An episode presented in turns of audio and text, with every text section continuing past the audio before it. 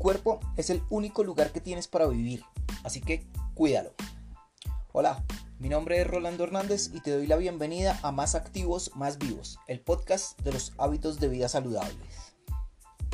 Bueno, el día de hoy vamos a tocar un tema que es de bastante interés para la mayor cantidad de gente y vamos a hablar un poco acerca de la nutrición inteligente.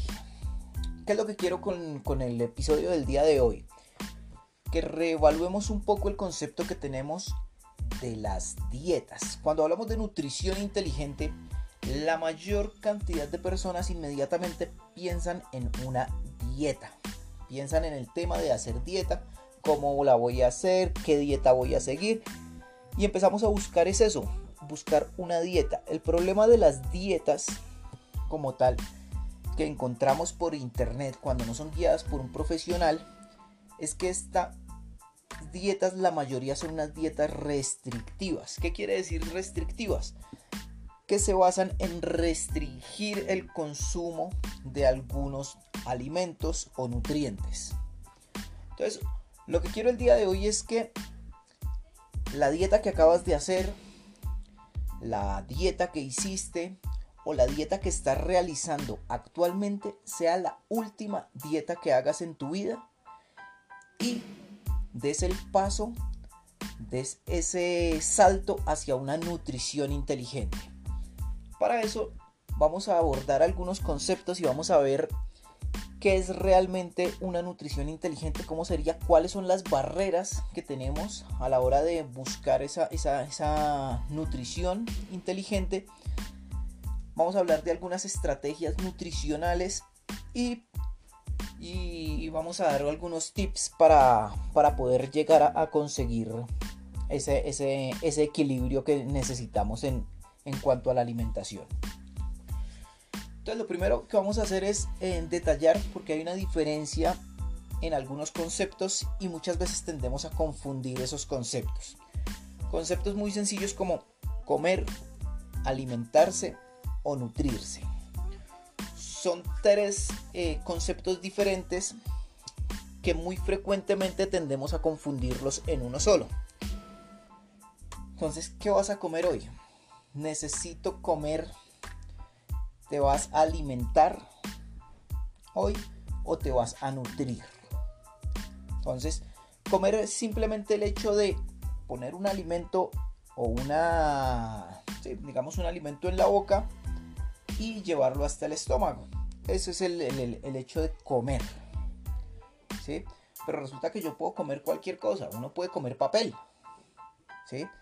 Entonces, el comer no nos asegura estar alimentándonos ni nutriéndonos. ¿sí? Entonces, ahí viene el comer. Alimentar. Alimentar es ese acto que hacemos de comer para suplir o para calmar el hambre. ¿sí? Entonces hasta ahí nos estamos alimentando. Estamos comiendo para calmar una necesidad. Entonces ahí me estoy alimentando. ¿Mm? Entonces ahí ya cambia el concepto. Y nutrir ya es un hecho fisiológico. Es lo que pasa dentro de nuestro cuerpo cuando cogemos esos alimentos que comimos cuando nuestro cuerpo coge los alimentos que comimos y los transforma en nutrientes. Va sacando los nutrientes de esos alimentos para llevarlos a nuestro cuerpo.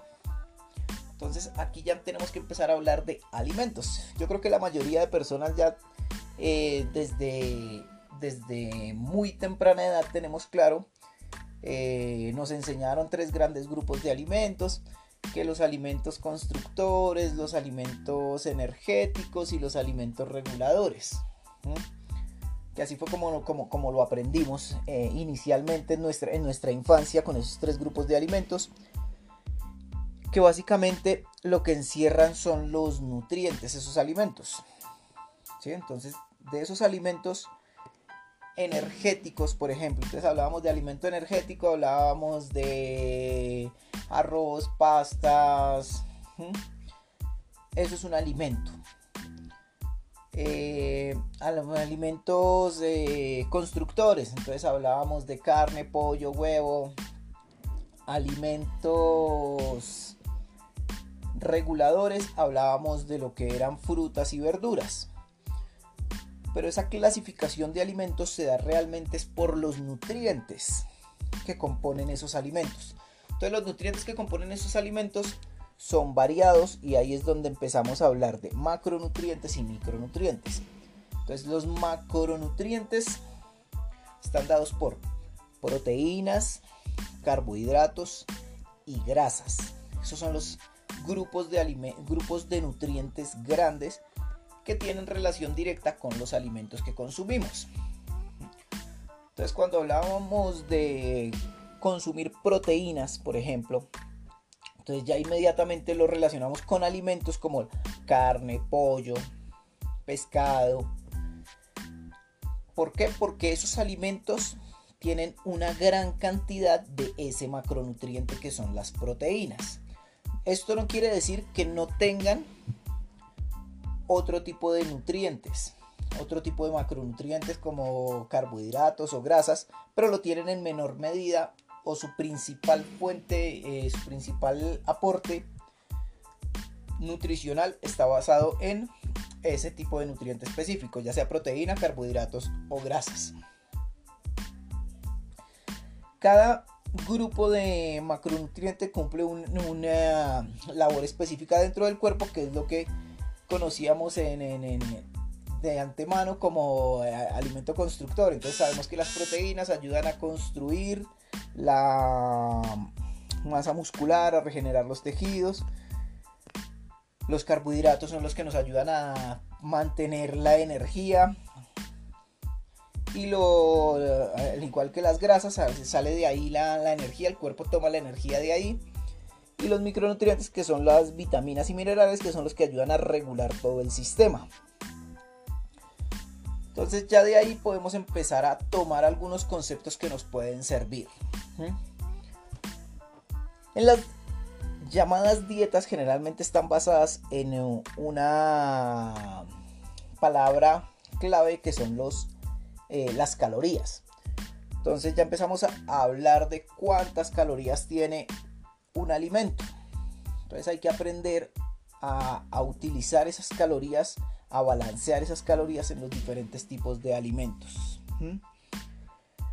Entonces de ahí es donde se han venido eh, generando tabús a lo largo de la historia en cuanto a los alimentos y los nutrientes. Entonces una época en la que un alimento era más nutritivo, se relacionaba con que era más saludable, que era mejor cuanto más calorías tenía. Entonces, por ejemplo, una época en la que la Coca-Cola, su publicidad la basaba en, eh, en decir que tenía más calorías que un huevo. Entonces era un, un mejor alimento porque tenía más calorías. Con el tiempo esto fue reevaluado que no solo era la cantidad de calorías, sino de dónde procedían, de qué fuente venían esas calorías. Luego hemos tenido, por ejemplo, eh, mitos también acerca del huevo que sube el colesterol, eh, que las grasas eh, han sido uno de los más, mm, uno de los nutrientes más atacados entonces que el consumo de grasas es malo, consuma menos grasas, que no puede comer grasas, pero resulta que la grasa el cuerpo la necesita también para funcionar, las grasas. El problema radica en las fuentes de las cuales sacamos esas, esas grasas que el cuerpo necesita. Entonces hay diferentes tipos de grasa y tenemos que aprender a consumir las grasas buenas en su justa medida también. Entonces aquí se empiezan a generar muchas barreras para poder llegar a una nutrición inteligente. Entonces, esas barreras eh, que nos genera la, sociedad, ¿sí? Entonces, están, por ejemplo, la sobreinformación. Entonces, hoy en día se consigue mucha, mucha información sobre nutrientes, sobre alimentos, sobre dietas, pero realmente no no tienen una base fundamentada esa, toda esa información que conseguimos. Con la tecnología es muy fácil encontrar, encontrar información acerca de cualquier tema, pero debemos asegurarnos que esa información sea fiable, que sea válida, que sea pertinente. Entonces hay que tener precaución de dónde sacamos la información porque conseguimos mucha, mucha información y hay tanta información que empieza a confundirnos. Entonces, porque unos, unos autores, unos influencers dicen una cosa y otros dicen otra. Entonces, cada quien empieza a tomar lo que cree que le conviene, lo que cree que le sirve y a defender su postura según lo que está haciendo, según lo que está practicando, según su estrategia nutricional. También encontramos una hiperestimulación. Entonces, la sociedad actual viene súper estimulada, hiperestimulada. Entonces tenemos estímulos visuales, entramos a, ver eh, televisión y hay una hiperestimulación de, de, sensorial en cuanto a nuestro gusto, a nuestra alimentación. Empezamos a ver eh, publicidad de alimentos muchos alimentos muchas comidas que realmente no son, eh, no, son altas en nutrientes, no son muy nutritivas, pero esa hiperestimulación que estamos recibiendo todo el tiempo a través del internet, de la televisión, de imágenes, todo eso va haciendo que nosotros tengamos más eh, información y más ganas, más deseos de consumir cierto tipo de nutrientes y de alimentos. Además que como nos volvimos multitareas, ¿sí? Porque hoy en día hay que hacer de todo, entonces estamos haciendo muchas cosas al, mismo tiempo. Es difícil sentarnos a disfrutar una comida. Eh, muchas veces no es posible sentarnos realmente a pensar en qué vamos a comer, sino que simplemente lo primero que encontramos porque tenemos eh, mucha prisa, ¿sí? estamos haciendo muchas tareas al mismo tiempo, entonces no tenemos ese tiempo disponible para procesar eh, los alimentos, para consumirlos de una manera adecuada, para pensar en qué estamos consumiendo, sino lo primero y lo más rápido y de ahí vienen las comidas rápidas también. Algo que yo pueda consumir rápido en el momento, instantáneo, sin pensar mucho en si es nutritivo o no es nutritivo. Lo más importante es, como les decía, alimentarme en ese momento, comer para saciar el hambre. ¿sí? Pero estamos dejando de lado la parte nutricional. Eh, y adicional a esto, entonces viene, viene que estamos eh, siendo bombardeados por comidas, alimentos que son altamente palatables. ¿Qué quiere decir esto? Que tienen mucho sabor, ¿sí? que tienen un alto sabor. Muchos de esos alimentos son ya alimentos que vienen industrializados. Entonces lo que hacen es agregar eh, colorantes, saborizantes artificiales. Entonces estamos siendo estimulados visualmente y aparte de eso siendo estimulados eh, por medio del paladar, ¿sí? el sabor. Entonces hay esa hiperestimulación con una alta palatabilidad que hace que la comida nos eh, tenga mejor sabor, así en nutrientes no sea muy rica no tenga muchos nutrientes, pero tiene un alto sabor. Eso hace que nosotros queramos comer más, que ya otro tipo de alimentos que pueden ser más nutritivos no nos sepa igual. ¿Sí? Porque ya vienen estos alimentos con, un, con una alta palatabilidad. Y adicional a eso, esos alimentos generan una baja saciedad. O sea, que eh, nos saben muy rico, pero no nos llenan. Entonces tenemos que consumir mucho, comer más para poder sentirnos satisfechos. Tenemos que consumir más de ese alimento que es muy elevado o muy rico en sabores. Eso hace que finalmente terminemos consumiendo más alimento del que necesitamos, más calorías de las que necesitamos, más nutrientes de los que necesitamos que es uno de los, de los problemas que se, que se presenta hoy en día a nivel de alimentación inteligente, alimentación saludable. Entonces empezamos a, ver información acerca de estos temas y uno empieza a buscar por internet y empieza a encontrar eh, diferentes dietas, por llamarlas de alguna manera, aunque una dieta puede ser la dieta que yo llevo cotidianamente, que son los alimentos que yo como, en qué está basado. Sin saberlo estoy haciendo un tipo de dieta. Está basado en los alimentos que yo estoy comiendo. Adicional a eso, entonces empezamos a buscar y ya encontramos algunas estrategias nutricionales que hoy en día están muy de moda.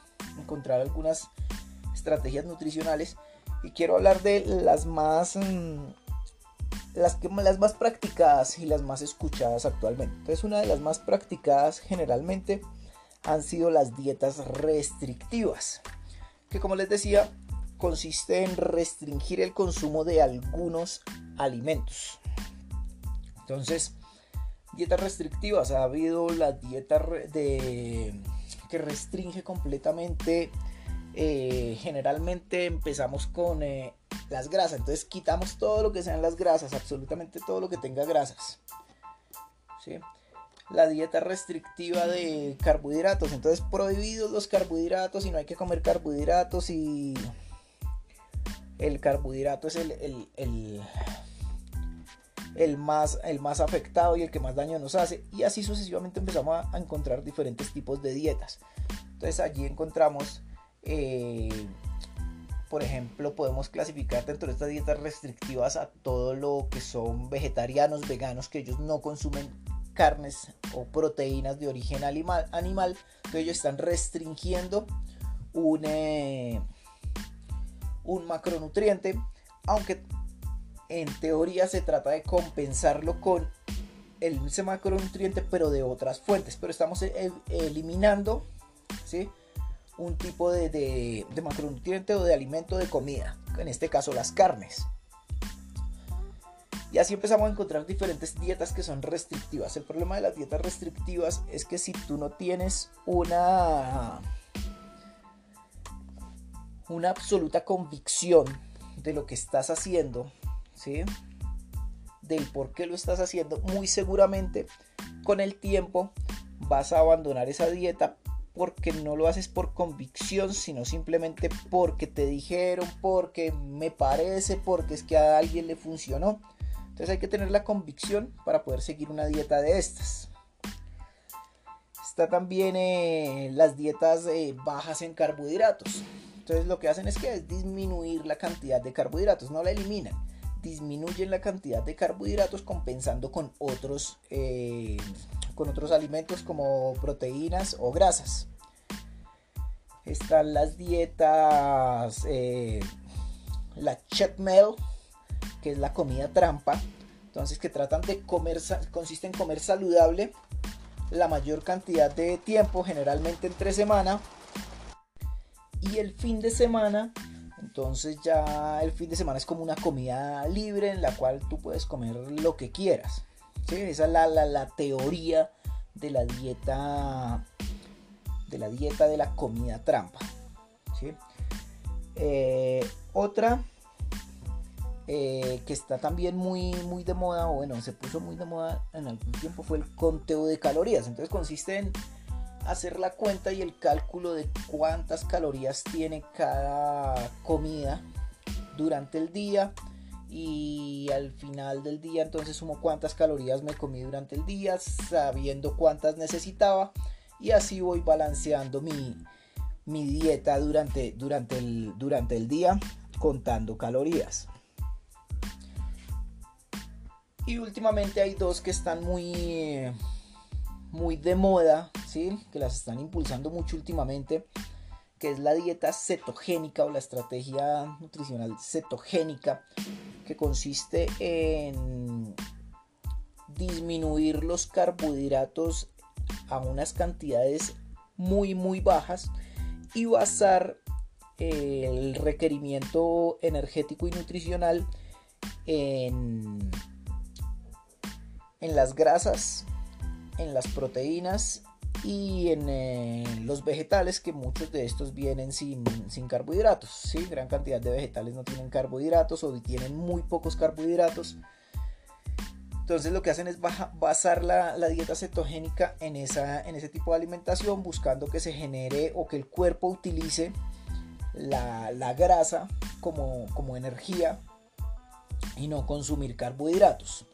Entonces ese es otro tipo de, de, estrategia. Y también está otra que es el ayuno intermitente.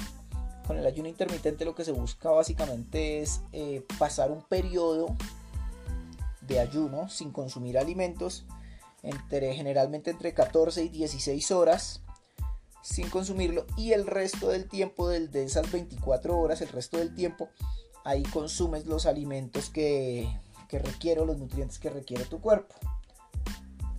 Entonces, todas estas estrategias nutricionales son válidas, cada una tiene, puede tener sus pros y sus contras. ¿Qué es importante?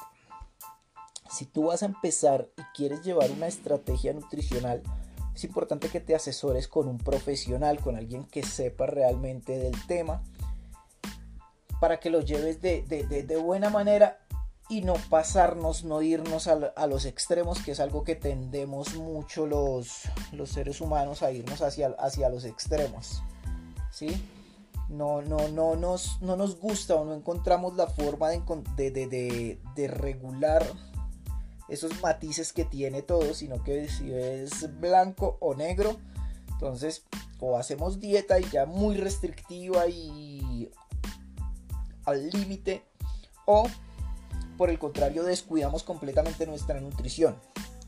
Entonces, importante con estas estrategias nutricionales informarnos bien, ojalá con, de la mano de un profesional que nos guíe realmente por, por el camino y nos ayude a establecer esa estrategia adecuadamente para saber si esa estrategia es la que me conviene para mi objetivo. No es solo hacerlo por hacerlo, sino que vaya en concordancia con el objetivo que yo tengo planteado. Adicional a esto, importante de una estrategia es que sea sostenible en el tiempo si tú no puedes sostener en el tiempo, no puedes eh, durar mucho tiempo con esa estrategia, muy seguramente vas a fracasar. Y recuerda que esos fracasos generan eh, frustración y posiblemente no quieras volver y vuelves y recaes en malos hábitos alimenticios. Entonces hay que tener cuidado con las estrategias. No son malas, pero sí hay que saberlas llevar y asegurarnos de poder eh, que sea sostenible en el tiempo, generar adherencia realmente a esa, estrategia nutricional. Que se convierta en un hábito saludable. Esa es la palabra, que se convierta en un hábito saludable esa estrategia nutricional, que vaya en concordancia con mi objetivo. Eso es muy importante. Entonces, la invitación es a qué? A que lo hagamos simple, simplifiquemos un poco el tema de la nutrición y la alimentación para que no nos, eh, no nos enredemos tan fácil y no desertemos de esas estrategias nutricionales. Entonces la invitación a que sea la última dieta, la que hiciste o la que estás haciendo. Y transformemos, cambiemos el chip, ya teniendo en cuenta que es la nutrición, sabiendo que teniendo en cuenta toda esa sobreinformación que estamos recibiendo, que somos multitareas, teniendo en cuenta todas esas barreras que nos impiden de cierta manera tener una mejor nutrición, una nutrición inteligente, miremos la posibilidad de, hacer, realizar en nuestra vida una estrategia nutricional de estas.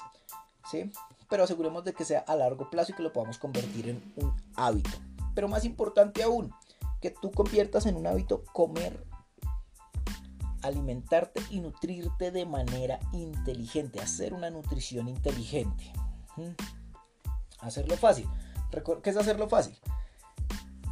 Yo creo que ya todos eh, o tú sabes cuáles son los alimentos que no deberías consumir y que estás consumiendo. ¿sí? Muchas veces lo sabemos, pero nos negamos a aceptárnoslo a nosotros mismos. Entonces, ¿qué es hacerlo fácil? No cortar de raíz con esos tipos de alimentos que sabemos que no debemos consumir, que estamos consumiendo, pero que nos gustan. Entonces, generalmente o muchas veces esas, esas dietas restrictivas, esos cambios radicales, no nos funcionan. Entonces, ¿qué hay que hacer? Ir cambiando paulatinamente ir dejando paulatinamente esos eh, alimentos que no deberíamos estar consumiendo e ir incluyendo los que sí deberíamos estar consumiendo. Entonces aquí es donde entra algo que se llama eh, a mejorar la nutrición por algo que se llama la vía negativa. ¿Mm? Simplifiquemos. ¿Qué es la vía negativa?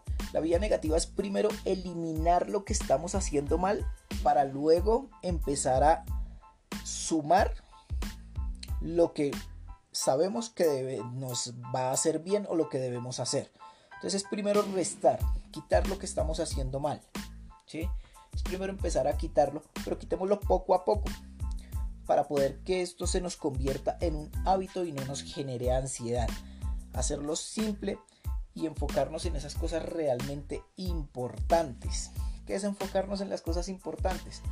Ahorita eh, en muchas partes encontramos las dietas o los consejos nutricionales, las recetas con eh, alimentos o o productos que no son fáciles de conseguir y queremos con eso empezar nuestra dieta, ¿no? Hagámoslo fácil, con lo que ya tenemos, hagámoslo simple, simplifiquemos ese proceso con lo que ya tenemos, con lo que ya hacemos, empecemos a adaptarlo hacia una nutrición inteligente, a una nutrición saludable.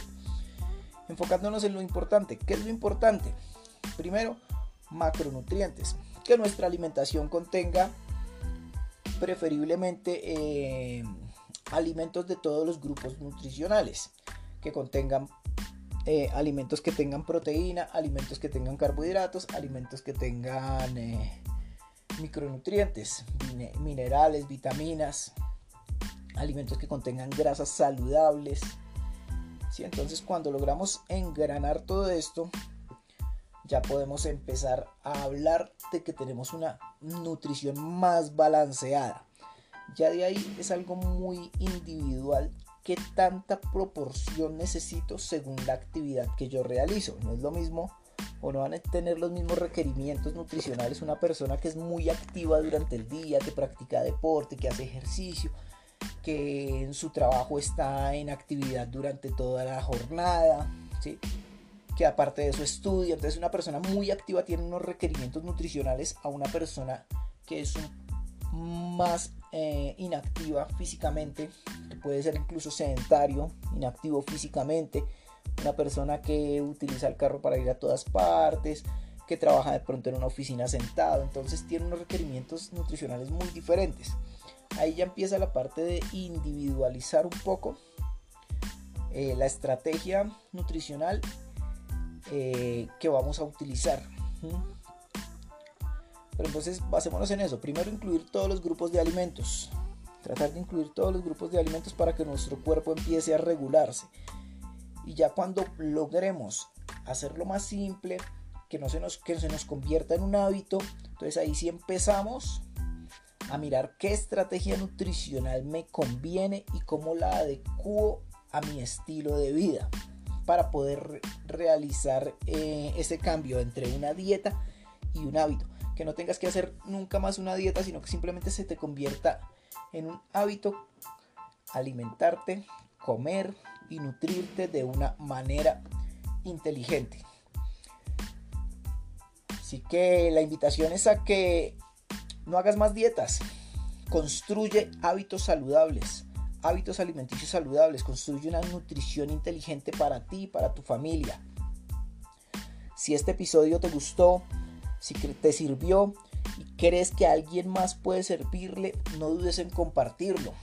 Dale seguir y recuerda que me encuentras como más activos, más vivos en Instagram, arroba más activos, más vivos.